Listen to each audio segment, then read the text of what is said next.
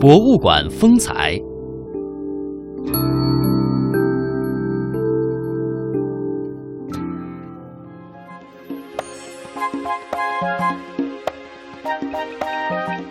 好的，进入到博物馆风采，故宫老照片的整理呢，从上世纪八十年代就已经开始了。同时呢，也对照片进行了许多的考据。而这些饱经岁月风霜的老照片能够保留下来，一张都没有丢失呢，主要也是依靠着老故宫人一代又一代的传承。他们当中啊，有些是用木匣子装起来，有的则是简单用油纸包裹起来的。嗯，那么作为数万张故宫老照片的整理人之一，那么。王志伟啊，对于老照片也是有着十分深厚的情感。那么今天的博物馆风采，我们就跟随故宫出版社的王志伟一起去了解故宫院藏老照片。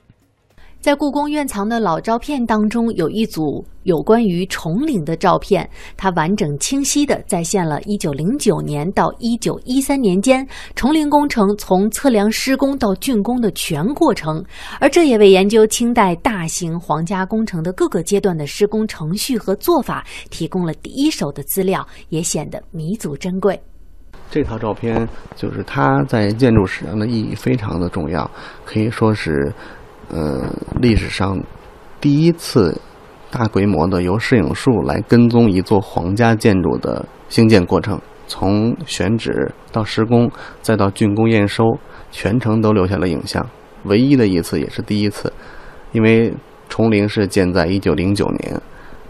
三两年以后，清朝就灭亡了。清朝的历史上一共建了五座皇陵，分别是永陵、福陵、昭陵、东陵和西陵。永陵位于辽宁的新宾，埋葬着清太祖的前四代元祖；而福陵和昭陵位于辽宁的沈阳，埋葬着清太祖努尔哈赤和清太宗皇太极。而这三个陵啊，是建在关外，也是满族统治者入关前的皇家祖陵。那么，从顺治帝开始呢，清朝入关后的十代皇帝分别葬在河北遵化的东陵和易县的西陵。这两座皇陵的规模非常的宏大，建筑壮丽，体系完备，体现了清代皇陵的朝暮葬制，其历史与清王朝相始终。而崇陵呢，是光绪皇帝的陵寝，位于清西陵泰陵的东南面约四公里的金龙峪。光绪皇帝呢在位有三十四年的时间，而崇陵可以说是中国历代皇帝当中的最后一座陵寝。所以说，当时这个陵寝，呃，它是作为光绪皇帝的陵寝嘛。光绪在位三十四年，他在位的时候没有给自己选择皇陵。清朝历史上一般的皇帝，你看像康熙啊、乾隆啊，都在自己继位以后不久就开始在。在陵区选址嘛，就兴兴建自己陵寝。而光绪皇帝没有这么做，他在一九零八年去世以后，啊，非非常仓促，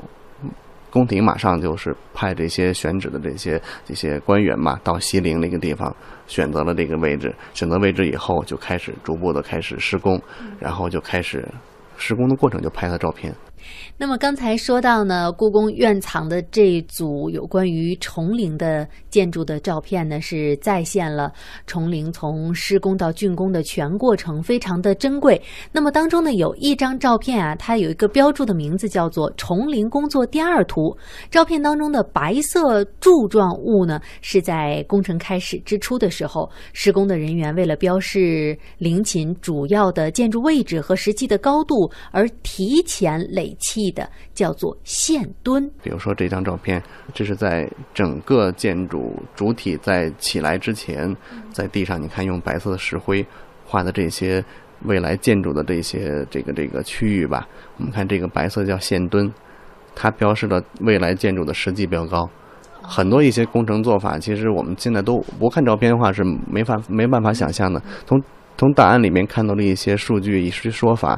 我们是。很难还原具象的还原的这张照片发现以后，其实非常重要。它就是解决了很多我们在现在做这些文物保护啊、古建筑维修的时候一些就是传统的一些问题。比如说，你看这个线墩，这就是未来建筑的实际标高，非常的有意思。而且这些照片非常认真哈，它在这个它在这个板上面都会标明崇林工作第一图、第二图、第三图，然后这些拍摄的位置它都写的很清楚，因为这是承蓝本。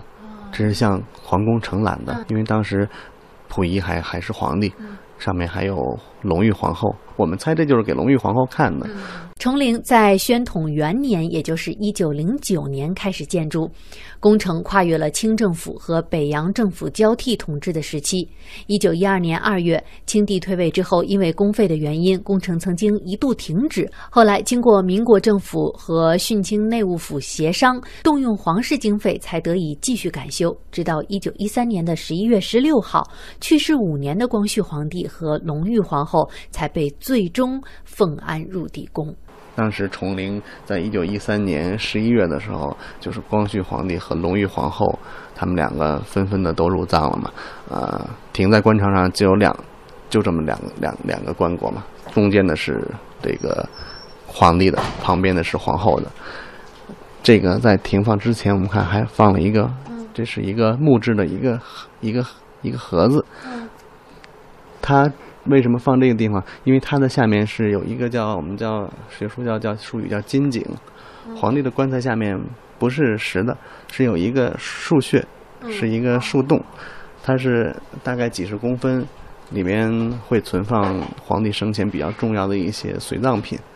这个东西叫金井。金井，也就是老百姓所说的穴位，而实际上呢，是位于呃地宫的金券内石棺的正中，是一个直径约五寸、深度不到两尺的圆孔。虽然说它叫做金井，但实际上呢，里边并没有水。它不仅是地宫的核心，也是全陵的核心。皇家有三年求地，十年定穴的说法。因为光绪皇帝其实他没有自己点穴，像乾隆皇帝啊，像像雍正啊，他们在自己选址的时候要点穴的，